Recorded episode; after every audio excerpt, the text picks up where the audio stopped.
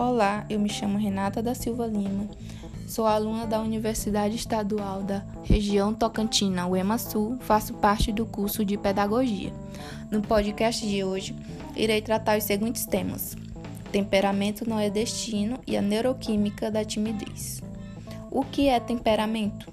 Basicamente, temperamento é um aspecto da personalidade que aponta as particularidades do nosso comportamento Trata-se de um conjunto de tendências que tem relação com a forma de ver o mundo, interesses, habilidades e valores mais evidentes. Alguns autores eles acreditam que o temperamento pode ser observado logo nos primeiros anos de vida, quando ainda somos bebês, e que possui também influência genética. Existem quatro tipos de temperamentos que são considerados principais: sanguíneo, fleumático, colérico e melancólico. Vou dar ênfase em cada um. O sanguíneo geralmente são as pessoas que são expansivas, otimistas e impulsivas. São extrovertidas e sensíveis. São indivíduos que não passam despercebidos, pois são muito espontâneos e gostam de interagir. Além disso, costumam falar bem em público. Fleumático.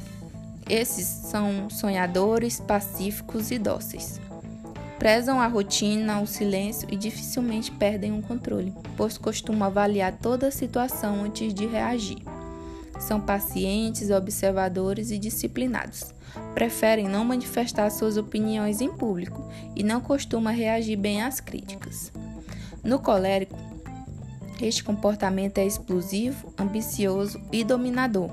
Indivíduos coléricos são determinados e possuem grande capacidade de planejamento além de muita energia e impulsividade. No melancólico, geralmente são pessoas tímidas e solitárias. Os melancólicos têm a sensibilidade muito aflorada e são pessoas profundas, detalhistas e introvertidas, com certa dificuldade em expor seus sentimentos. São fiéis, desconfiados e tendem a escolher profissões que passam a exercer sozinhos. E aí, você se encaixa em algum desses temperamentos? Agora eu vou passar para o segundo tema, que é a neuroquímica da timidez.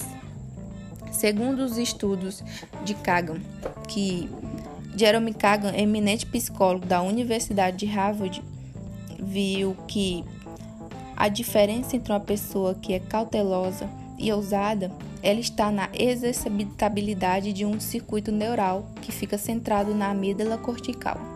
Ele sugere que pessoas medrosas, elas nascem com a neuroquímica que torna esse circuito facilmente estimulado e por isso elas evitam desconhecidos, recuam diante de incerteza e são ansiosas.